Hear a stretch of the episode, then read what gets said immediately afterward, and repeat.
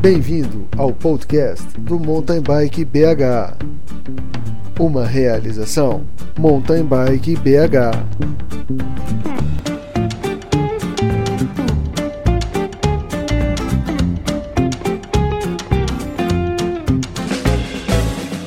Olá pessoal, esse é o episódio 34 do Mountain Bike BH.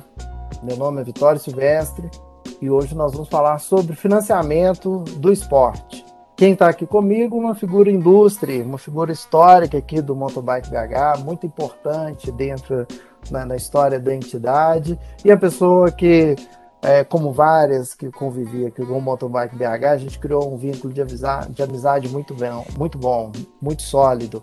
Então, assim, figura ilustre, apresente-se aí para surpresa de todos. Olá, pessoal, meu nome é Diogo, é, eu participei do, da criação do Mountain Bike BH, convite do Ícaro, no, nos idos de 2006, 2005 talvez, e só me deu alegria. Só conheci gente boa, só passei para lugar legal, comi coisa, comida boa, bebi bebida boa, com pessoas legais. Então, é, espero poder contribuir aí nesse projeto do Vitório, muito interessante e elucidativo. Isso aí. Não, feliz Primeira coisa. Primeira coisa, o projeto não é meu, o projeto é da entidade, o projeto é do Motobike BH, é o nosso podcast. Okay. E agora o Diogo tá, tá estreando aqui, mas ele vai ficar, vai ser uma figura frequente aqui, vai ser um dos nossos apresentadores junto com o Magnus. E a proposta é justamente essa, assim, é que quem tenha interesse em contribuir, em participar, seja na produção do, do podcast, definindo pautas, ajudando na pesquisa de pautas, ou na, na apresentação, na edição, isso daqui está aberto e o, o objetivo é esse, é de trazer as pessoas aqui para a gente poder conversar. Mas vamos lá. Hoje a gente vai dar uma sequência, uma conversa que tem a ver com o último episódio, que foi sobre, estava dando notícia sobre o certificado de registro cadastral que o Motorbike BH conseguiu. E aí eu venho para responder isso. Diogo, você tem alguma pergunta, alguma coisa que não ficou clara aqui que a gente gostaria de aprofundar aí sobre o certificado? Eu acho que o programa número 33 foi bem legal, apesar de o tema ser bem técnico, você trouxe as informações que a gente precisa saber. É, o que seria mais interessante e didático para a gente perguntar seria como que funciona. Esse certificado é uma porta para ampliar o financiamento do, do esporte, especificamente em dois ramos, ou mediante convênios diretamente com o governo federal, com, por exemplo, você tem uma linha de financiamento específico ou de ajuda específica para entidades ou para projetos espe específicos que foram criados lá por qualquer órgão da administração federal. Aí, para você fazer convênios na área esportiva, você precisa desse certificado. E a outra linha, que é o, uso do incentivo fiscal, é, pela lei de incentivo ao esporte, que para você ter acesso para projetos de alto rendimento, você precisa desse certificado, que é o certificado de registro cadastral. Agora, para as, para as manifestações esportivas de formação, projetos escolares, esse, ó, não, de formação não, de projetos escolares e projetos de é, lazer, isso você consegue fazer projetos sem, sem a necessidade do, do registro cadastral. O registro cadastral ele é o, quer dizer, uma exigência, um requisito para alto rendimento entendas como alto rendimento qualquer forma de manifestação desportiva que tem regras e é voltada a uma competição. Então, seja a categoria júnior, uma competição júnior, ou uma categoria de elite, ou uma categoria master, todo mundo é considerado como alto rendimento para fins legais.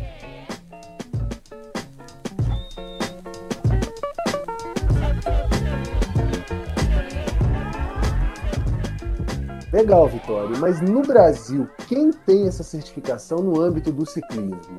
Bem, atualmente, quando gravei o episódio anterior, aí tinha falado, ó, tem duas, coloquei na, no, no, episódio que duas entidades no Brasil dedicadas ao ciclismo têm esse certificado. A CBC, Confederação Brasileira de Ciclismo, e o Mountain Bike BH. Não estava de todo errado, não, mas merece uma, uma correção. Por quê? O, a CBC, ela já tem esse certificado desde que foi criado o sistema de certificação. Se, se a CBC não tiver essa certificação, ela não recebe os recursos da lei PIVA, que são é, um recurso que assim, é porcentagem da arrecadação das loterias que vão pra, vai para o COB e depois distribuído para as confederações do, dos diversos esportes aí olímpicos. O mountain bike BH, que o nosso certificado, salvo engano, ele é a data correta aí é do dia 28 de outubro, de 28 de junho. E depois que eu gravei o episódio, eu estava pesquisando mais, aí eu descobri uma entidade, uma associação de ciclismo lá de Joinville.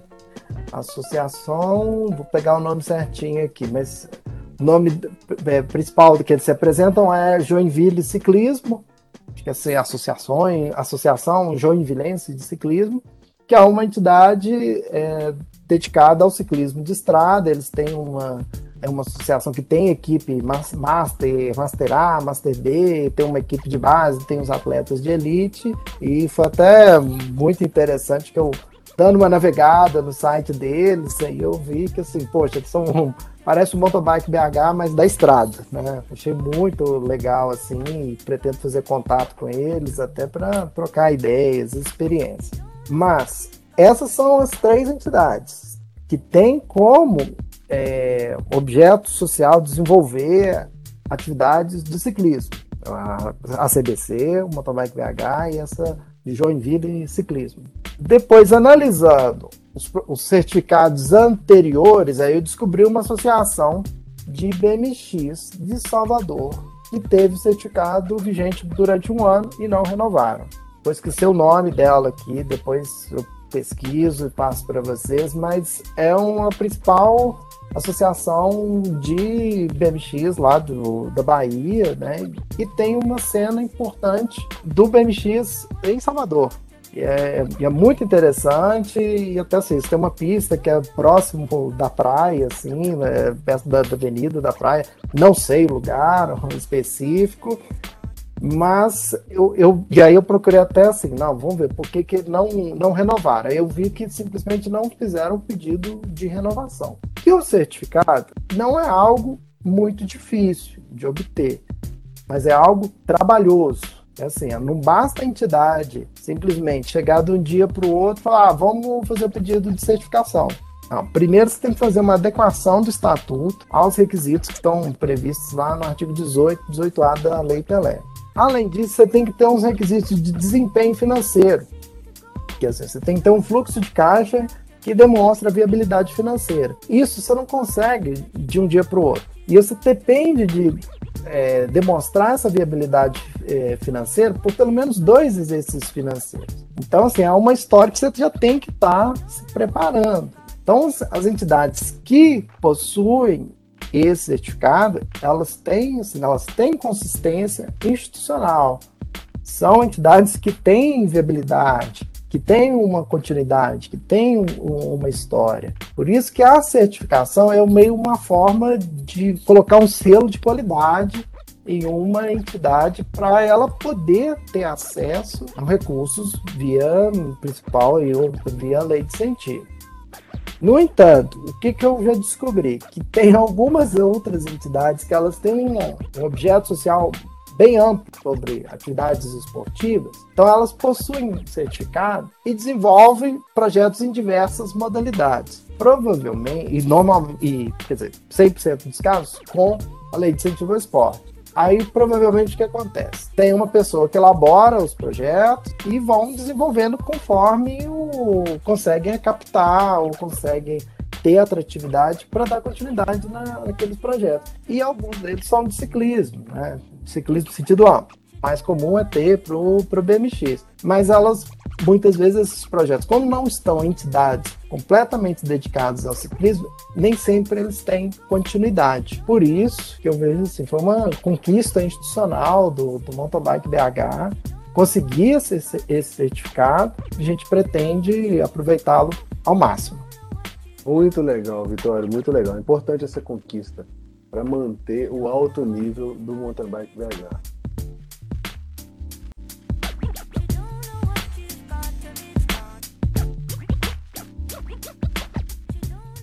Legal, Vitório.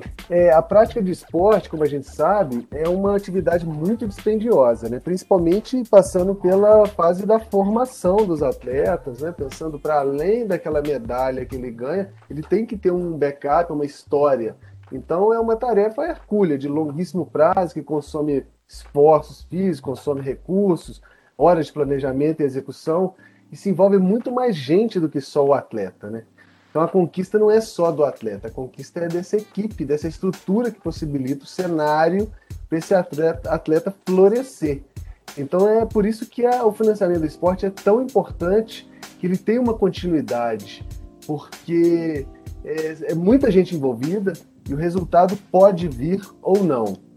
Então é, uma, é um meio um tiro no escuro, mas que geralmente dá bons resultados principalmente na, na sociedade, né? Uma cultura esportiva, ela previne outros problemas e gera outros benefícios é, de uma sociedade que não tem essa cultura. Né? O problema é que no Brasil, como a gente vê, é, ele não tem uma política de Estado para o esporte, uma política perene. Tem uma política de governo. Entra governo, sai governo, e essa política fica ao sabor dos ventos desses partidos que, que dominam o governo do momento. Né?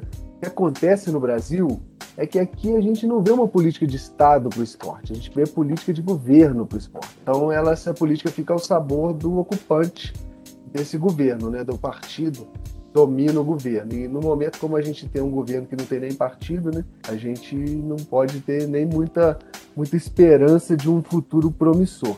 Mas como que a gente está, Vitório, saindo dessa Olimpíada de Tóquio a gente teve um desempenho memorável, foi o maior quadro de medalhas que o Brasil já conquistou numa Olimpíada. Como que você vê aí esse futuro a curto, médio e até longo prazo? Bem, eu acho que aí o, o principal que coloca que é o objetivo também do nosso debate, tem a ver com isso, que assim, é o financiamento esportivo. E esse resultado, Tóquio, que foi muito importante, ele é resultado de um investimento do último ciclo olímpico, né, que terminou em 16, mas iniciou antes. Assim que teve o anúncio que o Brasil iria sediar os Jogos Olímpicos, começou um investimento muito maior no esporte do que vinha desde então, né, voltado muito assim voltado para os jogos em si e também dá sentido para o desenvolvimento, o investimento que seria feito para a realização dos jogos. Senão ficaria como fosse assim, a gente faria a festa para os estrangeiros e depois cuidaria de toda a bagunça. Então aí o que aconteceu? O investimento que foi feito nesse primeiro período, que foi grande, para 2016, não é isso? É, nesse ciclo 2016, ele trouxe resultados até dois, é, 2020, né? 2021 agora. Acrescenta-se a isso também, né, por razões óbvias, a novo, as novas modalidades que entraram e trouxeram medalhas importantes, que foi o surf e o skate, e que aí a gente vai ver ainda como que eles vão se comportar daí para frente. Mas o, o problema que eu acho que fica o problema não, a questão que se coloca, foi, foi colocada nesse ciclo olímpico e sua continuidade, é a lógica do investimento. Vamos pensar o seguinte: para você ter um, um atleta de alto rendimento, não é só você fazer a escolha de um abençoado ali pela genética e pelas condições pessoais e despejar todo o dinheiro e recurso necessário para que aquela pessoa ganhe medalhas e seja importante de alguma forma. Não, você tem que fazer um investimento assim. Às vezes você vai investir em mil pessoas, dessas mil pessoas vão sair cinco que vão despontar, terem resultados importantes, e depois tem todo o problema da continuidade, né? Por quanto tempo que aquela pessoa vai dar resultado. E a outra coisa que cabe até o questionamento é para que esses resultados e de que forma eles serão utilizados. E aí o que acho que o que falta no Brasil, mas que não é privilégio nosso, né, é de ter esse investimento um pouco mais racional, coordenando tanto a iniciativa privada, o setor público e também a comunidade que envolve o esporte, que assim, são as entidades de prática esportivas, de administração esportiva e a comunidade de atleta. E também a forma como você pensa o esporte. o esporte é o quê? Ele é só um instrumento de marketing para você poder é, vender coisas, expor marcas, ou é uma, uma política de desenvolvimento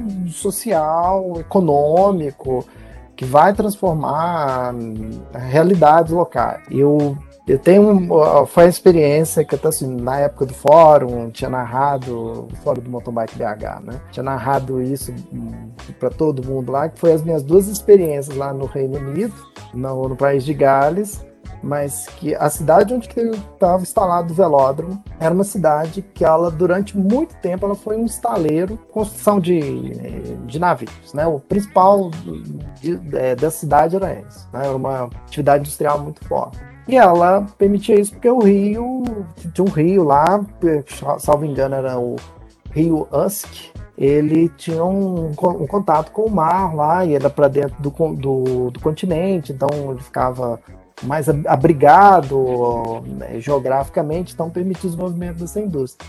Só que depois de um tempo ele começou a ficar soreado, a, a atividade econômica foi inviabilizando, virou uma cidade que foi tinha um passado industrial e depois foi começou a cair em decadência econômica.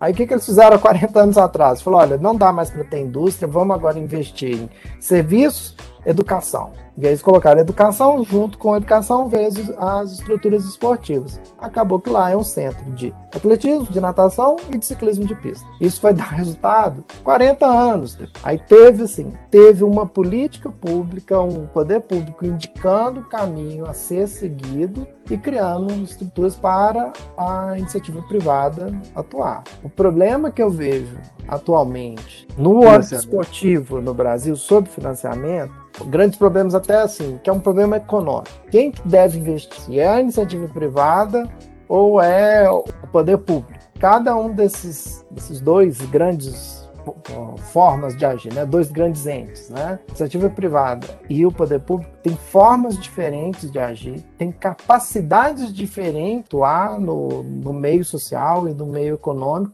e não vai ser um que vai salvar completamente ou vai criar um, é, um ambiente esportivo promissor. Obviamente, cabe um papel muito importante para o poder público, que o poder público é que vai estruturar o esporte de forma que ele seja um direito humano, que é um direito ao desenvolvimento humano. Ele tem que criar essas condições para, ele, para desenvolver esse ambiente. E o, e o investimento do poder público, ele é algo assim, ele tem que ter uma continuidade porque ele serve à sociedade e que vai, que está às vezes à frente do, da máquina pública, é um governo que ele é temporário, ele, o investimento é, esportivo ele tem que ser independente do governo que está à frente. Tem que ser, como essa frase é comum, tem que ser uma política de Estado. Assim como é uma política de Estado de educação, uma política de Estado de, de saúde, né? Que temos por exemplo, o, fato do Brasil ter um sistema bom de vacinação foi porque há muito tempo atrás começou a criar um, um sistema público voltado para a vacinação, porque era algo importante. Né? E, e hoje, até para você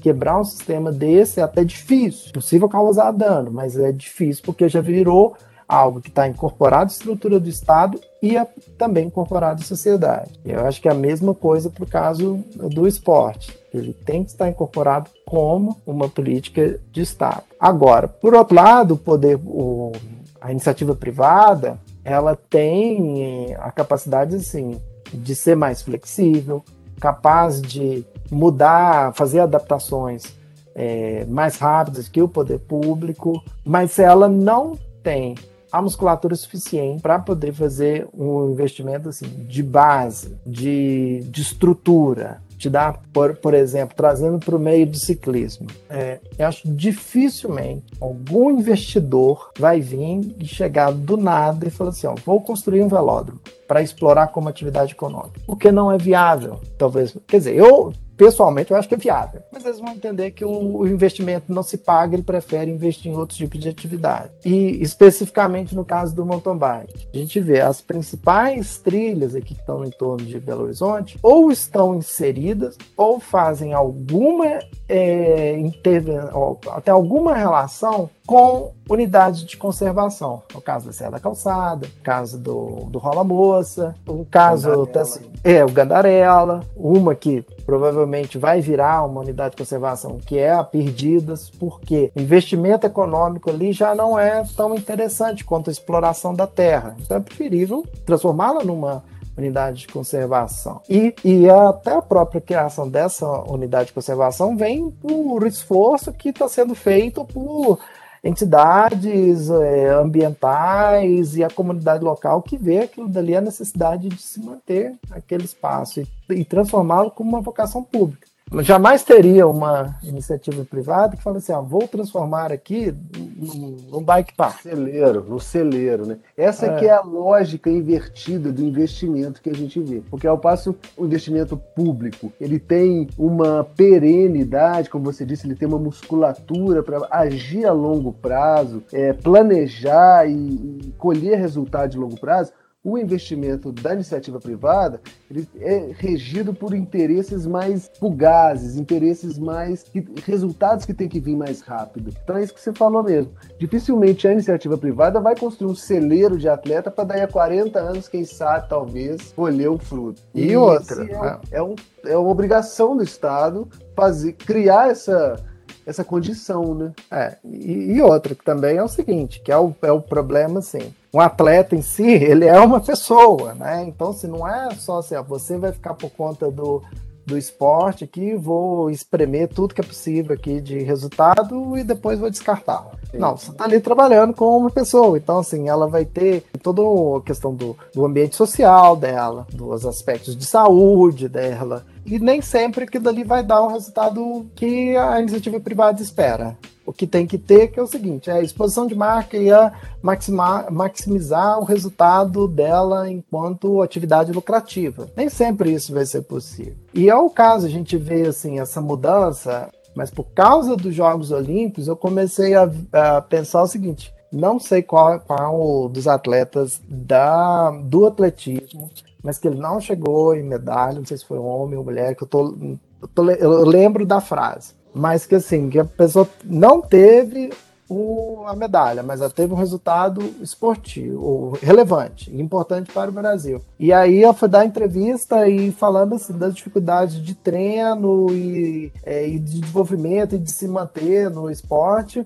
E aí eu fico pensando assim, poxa, como que é o desenvolvimento, assim, pensando assim, a gente vê as dificuldades do nosso ciclismo, mas fico pensando como que é o desenvolvimento do atletismo. Por exemplo, eu lembro uma prova que eu acompanhei muito, assim, que foi o salto em altura, né? Que a pessoa vem, o atleta vem e pula sem nada, né? E os caras pulam dois metros e tanto, né? E aí eu fico pensando, pô, o cara tá pulando uma porta. E como que você desenvolve aquilo dali? Porque, assim, ah, não, não é igual o caso que eu fico pensando assim, ah, do ciclismo, ah, vamos, acaba que o, o, desenvolvimento é um pouco disso, assim, ah, a pessoa vai, é, começa a brincar de dar volta de bicicleta, vai dando os passeios, aí depois começa a participar na competição por lazer, aí ela vai aumentando o nível até que depois o trem ficou muito sério. Agora, como que você faz isso no atletismo? E aí foi o que, que surgiu, assim, para mim, que assim, que é o, o ponto que é o mais crucial, é o, é o centro de tudo, mas é onde se investe menos, que é nas pessoas, né? as pessoas em si, as pessoas que praticam, o, o atleta em si, também o corpo técnico no entorno. E acho que esse que é o problema, porque você tem muito investimento de coisa que não aparece, como você bem colocou logo no início ali, né? Que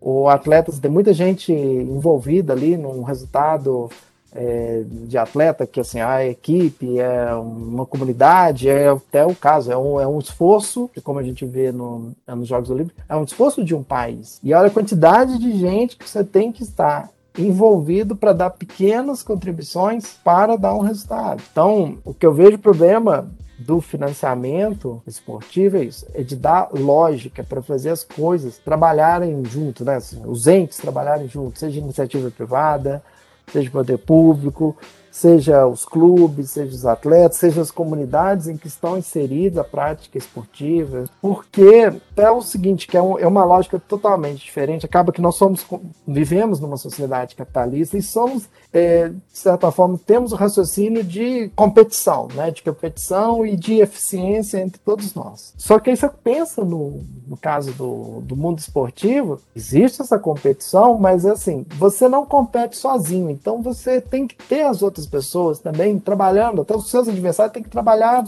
bem, tem que estar um nível bom. Então, assim, quanto mais gente disputando, mais gente envolvida nesse ambiente esportivo, melhor. É diferente de uma lógica de disputa para dominar. Porque senão você fica. Tem até aquela. É, essa coisa que é do mundo do ciclismo, que assim, eles fazem é, o nível assim, ah, se você é peba, se você é iniciante, tá, aí tem um, um, um, tipo que eu acho que é um, muito bacana, que é o forte dos fracos. É o cara que anda bem, mas é porque ele só anda bem no meio dos fracos. Aí quando que ele vai no, junto com os outros, aí vê que não anda tanto. E eu, até como, depois que tomei a frente do, no, na, na, administração do mountain bike BH, às vezes as pessoas me falam assim, olha, eu tenho um menino que anda muito bem, ele anda, ele tem um potencial, tal conversar com a pessoa, você vê assim, não, que ainda tem uma, tenho uma experiência muito limitada. E acaba que fica como um forte dos fracos. E era a mesma coisa, eu lembro quando estava competindo no Reino Unido, era doido para perguntar isso, assim, de ter esse debate com os caras, assim, que eu via lá, ó, investimento dos caras no ciclismo de pista, que foi um projeto de 40 anos atrás. Tava uma coisa meio massificada, o, aquela coisa assim, do o velódromo, do jeito, principalmente o velódromo que eu convivi, que eu frequentei lá, que era o Velódromo de Gales, ah, era como se fosse assim, uma, uma, academia, um centro de ciclismo, você chega lá, você guardou sua bicicleta, faz o seu treino e, e depois toma banho, vai embora, vai fazer outras coisas, e muita gente, eu lembro assim, um velódromo abria às 7 horas da noite, fechava às 10, e com os horários, o tempo inteiro tinha atividade, eu falei assim, pô, aí é fácil, né? Aí dá para aparecer é, campeões, porque você tem uma estrutura trabalhando e tem e cria possibilidades para várias pessoas trabalharem. Aí eu era doido para perguntar assim, oh, e aí, como você sente que sendo os melhores do mundo, sendo que o resto também não está no mesmo nível de você? Mas aí eu acho que a resposta justamente é essa, assim, não, porque aquilo ali não é só o cara, não é só o atleta, não é só aquela equipe, tem todo um entorno ali, foi um esforço coletivo de muitas pessoas envolvidas, né, e de várias gerações. E muitas vezes é o que acontece no, no investimento esportivo, o resultado não vem de uma hora para outra. Muitas vezes os benefícios que foram feitos de investimento em uma geração vão aparecer só na outra geração, talvez quando os caras já tiverem morrido, né? E eu lembro uma outra coisa lá em Gales, que era um, um, dia lá da cerimônia de premiação, um cara que foi entregar o prêmio lá para mim, foi um ciclista, mas não era um, foi um grande ciclista, mas foi o cara que viabilizou a construção do velódromo lá, foi uma das pessoas lá nessa cidade, que é Newport, né? E o cara, assim, tinha um respeito enorme, principalmente eu via lá, era dos, dos principais atletas, todo mundo sabia a história desse cara cara. É, e é um. E isso, assim, que eu acho que, que ficou bem marcado para mim, que assim, um investimento que transcende gerações. E a gente vê isso agora. Eu, que eu tô muito curioso, muito animado também, é a geração que vai vir depois do Avancini. Porque os caras que estão hoje na Júnior, que estão, sei lá, no Sub-23, às vezes estão até mais jovens, eles, eles viram aquilo dali, né? Eles viram, ó, teve um brasileiro que foi lá, ganhou a Copa do Mundo, o cara teve títulos importantes, né? Começou, a gente começou a aparecer isso no, é, no, no, no ciclismo, no mountain bike. Então, eles já têm, assim, eu acho que o pessoal que está hoje na Júnior tem um ambiente competitivo mais interessante, assim, mais disputado, mas tem uma estrutura melhor do que foi na minha geração, né? É, e aí é um, um, resultado assim, que ele passa, demora a dar, dar frutos. E que a iniciativa privada por mais que a gente ah, coloca até o caso do Avancina lá, tudo iniciativa privada.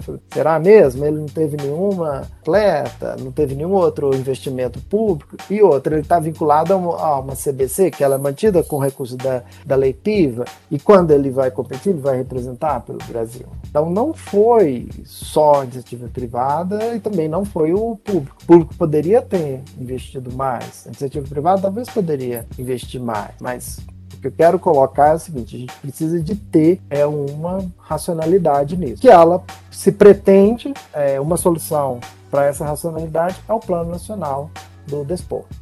Interessante isso que você falou, é, Vitório. Duas coisas que me chamaram a atenção. Uma delas, agora, agora para o final, você disse sobre as novas gerações, como serão essas novas gerações. É muito importante para que haja as novas gerações, é, que elas enxerguem nas velhas gerações, nas antigas, né, as precedentes, um futuro promissor. Ninguém quer ser um atleta fracassado, ninguém quer ser um, um quase campeão se a gente tem um quadro de campeões em quem se inspirar, isso aí gera um, um aumento do quadro de medalhas, eu acredito. É, e que me leva a ligar a, um pensamento a uma outra coisa que você falou da lógica do investimento, que a lógica do investimento no esporte, ela paradoxalmente, ela tem que ser includente. Não adianta você criar um celeiro é, de poucos atletas que competem entre si eles vão ficar com um universo limitado.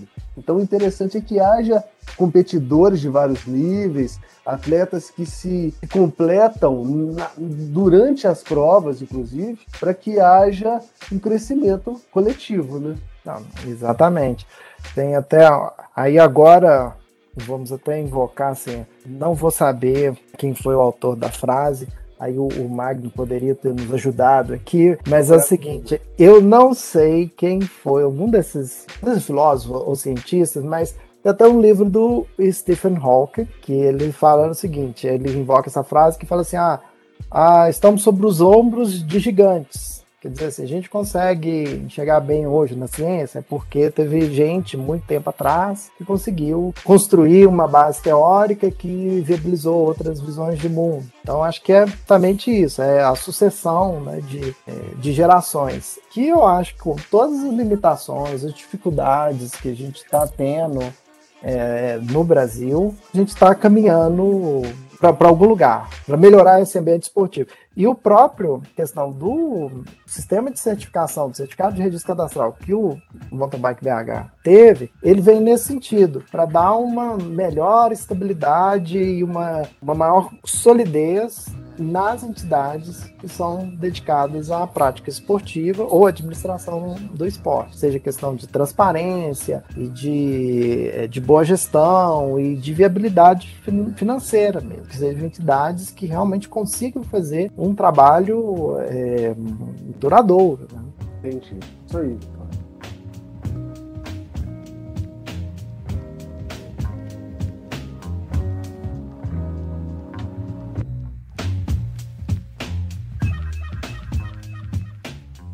Vitória, você falou agora há pouco do Plano Nacional de Desporto. Conta pra gente um pouquinho do que, que se trata esse Plano Nacional do Desporto. Bem, o Plano Nacional do Desporto ele está previsto na Lei Pelé e tem o objetivo de fazer assim, é um conjunto de ações e objetivos a serem cumpridos pelo, pelo Poder Executivo, tanto nível federal, estadual, municipal, no sentido de possibilitar maior integração entre poder público, iniciativa privada e a classe esportiva, viabilizando a existência e fortalecimento de uma cultura nacional esportiva e inclusiva.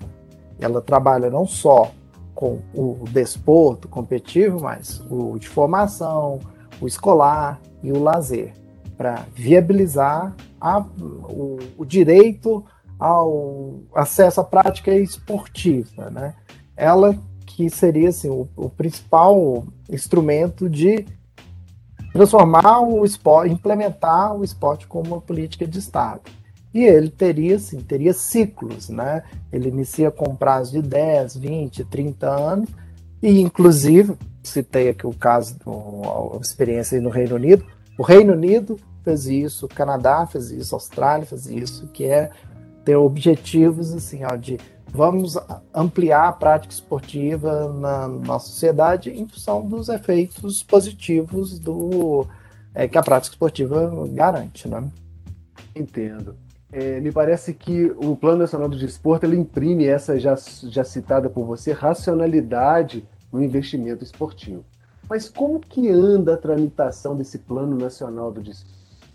Ah, pois é, ah, isso que é o, a grande dificuldade nossa. Ele foi previsto na Lei Pelé, que é a Lei Pelé de 1998. Só que ele nunca foi, assim, teve várias discussões, teve elaboração, mas ele nunca foi aprovado. Então nós estamos 23 anos sem ter o principal instrumento de política esportiva é, no Brasil. Aí já tem a comunidade é, esportiva já está um, há um bom tempo se fazendo pressões, fazendo injunções para poder dar um andamento a esse plano nacional. É, o, nos últimos anos, essa pressão deu mais resultado e vou trazer aqui em última mão aqui para vocês, né, informação que eu recebi na quarta-feira e a minuta do Plano Nacional ele está no gabinete do Ministério da Cidadania para análise final e encaminhamento para o Congresso. Quer dizer, assim, o ministro da Cidadania vai falar assim: não, olha, aprovamos essa minuta aqui, agora vamos para a discussão no Congresso Nacional. Só que antes ele vai para a Casa Civil, né, tudo, todo quando é projeto de lei e, e política pública passa pela Casa Civil, é, depois presidência, e aí presidência caminha para o Congresso Nacional. Então, assim, se tem mais, tem mais duas salas para ele passar né, para o Plano Nacional para poder ir para o Congresso. Mas, basicamente, assim, é, eu fiz que eu fiz uma conceituação um pouco vaga, né, que é um conjunto de ações, mas ele vai funcionar, ele pretende funcionar igual o Plano Nacional de Educação. Como que foi o Plano Nacional de Educação? Falou, olha, em cinco anos nós vamos, é, assim, todas as crianças vão estar né, de idade de, sei lá, de 2 a 10 anos vão estar na escola. Então aí eles fizeram, o governo é, federal, estadual e municipal trabalharam nesse sentido. Aí é o caso, ah, o governo federal chegou assim, ah, não, a gente então precisa de escola. Então criou um programa lá de financiamento para, as, para cidades que não têm escola, para elas poderem se estruturar. Aí cria lá as escolas. E as escolas, o, o poder municipal foi, se organizou para fazer concurso para ter o, determinar o número de professores que vão precisar em cada ponto da comunidade, até chegar, tem um esforço aí, tem uma coordenação de esforço para chegar assim, ó, chegou lá em cinco anos, ó, zeramos, então todas as crianças estão na escola. Então, o plano nacional vai ser nesse sentido. É, eu sei que assim, do, do, tanto que eu já olhei lá do, do plano, o plano é muito extenso, que envolve vários aspectos, é, mas ele tem o objetivo o seguinte, ah, porque as pessoas vão ter que ter acesso, ter condições de ter acesso a uma, uma praça esportiva num raio de 10 quilômetros da, da, sua, da sua residência, né? E aí o poder público vai fazer suas linhas de financiamento ou suas, os seus estímulos para poder criar essas condições. Né? É isso que é o plano nacional, em linhas gerais. Né? Entendo, entendo. E ele tem, me parece, pelo que você falou, já tem meios até de mensuração e até de comprovação do, do atingido os objetivos ou não, né? Isso, o, o objetivo é justamente isso. É, é você tirar um retrato do que está num um momento, projetar um futuro e tentar alcançá-lo. E aí, no, no âmbito esportivo, o que a gente pensa muito né, e vê muito visível é ah, até o número de medalhas né, no, no Olimpíadas. Assim como acho que o que existe atualmente são metas assim, que são fixadas ou são estabelecidas pelas confederações, ou pelo COB, ou pelo Comitê Paralímpico mas não, não passa necessariamente com uma política de Estado. Então acho que ele vai envolver isso. Assim. Não, eu não sei se vai ter muito assim quadro de medalhas que a gente vai buscar, mas talvez tenha assim, olha, quantidade de atletas que vão ter condições de participar dos Jogos Olímpicos. Né? Então isso passa a ter é, importância dentro do plano nacional e provavelmente até assim a eventos esportivos, eventos esportivos mundiais, ou de é, válidos para ranking mundial, né? Quantas modalidades a gente vai ter no, no, Brasil, né?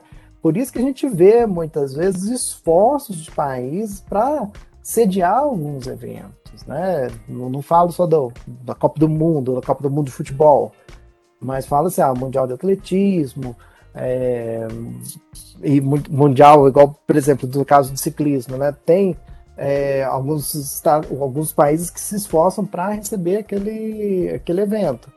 E até no caso do, do ciclismo, tem, é, por exemplo, tem até uma política da UCI que ela busca assim, olha, é, tirar os mundiais da, da Europa, né? Eu não sei se é de 3 em 3 anos ou de 4 em 4 anos.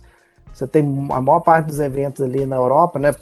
Questões históricas, culturais, mas aí eles fazem assim, não, um determinado ano ele tem que sair, vai ter que ser sediado em outro continente. Então, o Plano Nacional do Esporte ele vem justamente para isso, para a gente direcionar para áreas onde não que precisam de maior investimento ou que precisa ter um desenvolvimento maior.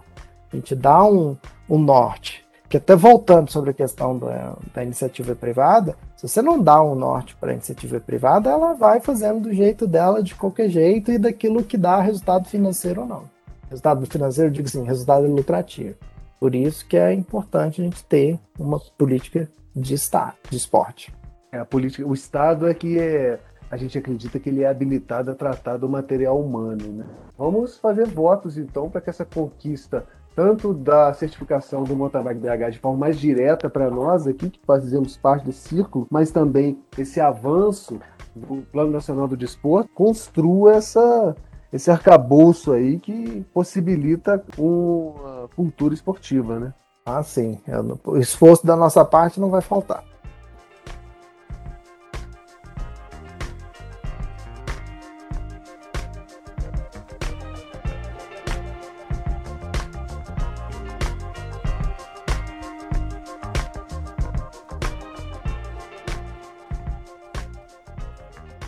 Então é assim, com essa reflexão e ressaltando o valor da existência de um Plano Nacional do Desporto, que ficamos por aqui com mais esse momento de esclarecimento e conversa em companhia do amigo Vitório, a quem agradecemos por mais uma vez nos brindar com informações e conhecimento relevantes, iluminando nossas trilhas e caminhos. Só que antes de acabar, a gente tem aquela nossa querida atração musical. E qual música nós vamos trazer hoje, Vitória? A música vai ser Money, do Pink Floyd, do álbum The Dark Side of the Moon, de 1973.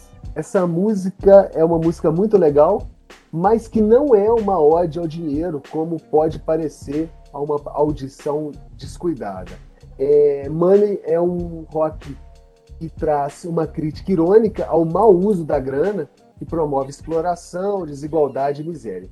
Para quem gosta de Pink Floyd e já ouviu muito Pink Floyd, mas está cansado de ouvir Pink Floyd, a gente vai trazer hoje uma versão reggae dessa música que faz parte do disco completo The Dark Side of the Moon. Todo esse disco foi gravado nesse clima de reggae dub e vamos trazer essa música Money porque ela é pertinente ao nosso tema de financiamento no esporte e esperamos que todos gostem e nos encontramos no próximo episódio do podcast do Mountain BH. Então é isso aí, pessoal. Um abraço a todos. Obrigado.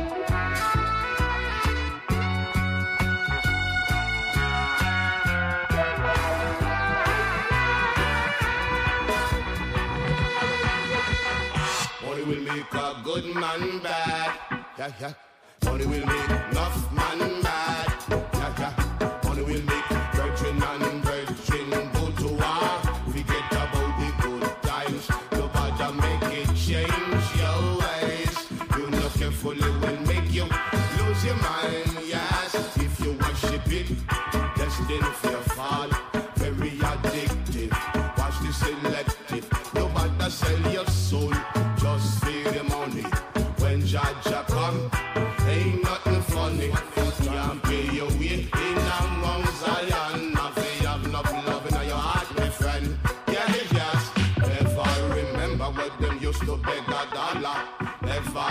Remember when them used to dead fit hunger. Now them get rich and a quad like big timer. Burn down the bridge that them cross over. Boy, you can't reach today and broke tomorrow. Don't you know that's the way life goes? Yes, money and money and friend a friend. Me not put no money before my brethren. Them a worship and a kill for the dollar. Feed the love of money, man. I